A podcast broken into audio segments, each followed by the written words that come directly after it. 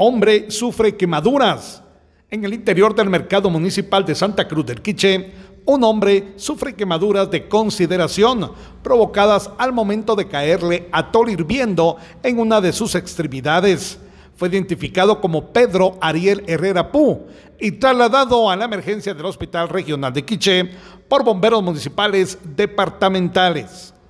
Desde Emisoras Unidas Quiché en el 90.3, Carlos Recinos, Primera Noticias, Primera Deportes.